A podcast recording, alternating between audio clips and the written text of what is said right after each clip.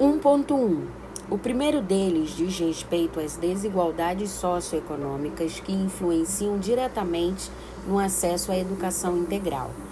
principalmente das crianças e adolescentes. Na perspectiva da educação integral, podemos evidenciar na realidade encontrada que, enquanto alguns grupos têm pleno acesso ao uso de ferramentas tecnológicas como a internet, que passou a ser o veículo indispensável ao acesso à educação, as crianças e adolescentes do Morro da Mangueira e comunidades em torno foram diretamente afetadas em suas múltiplas dimensões, comprometendo seu desenvolvimento integral.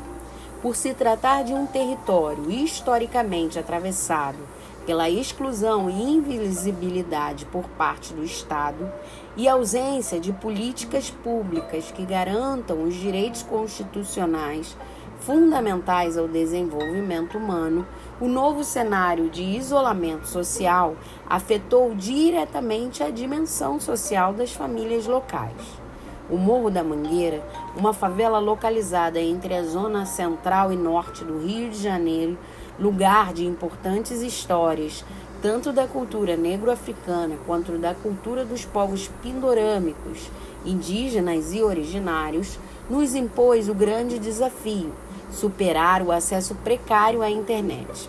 A rede local de internet, conhecida como NetGato,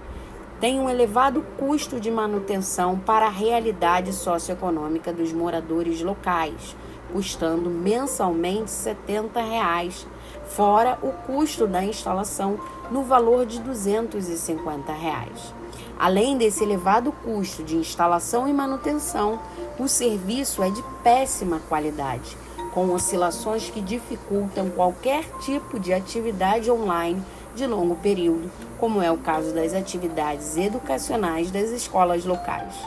Outro ponto importante que detectamos foi a quase inexistência de oferta de grandes operadoras de internet. De,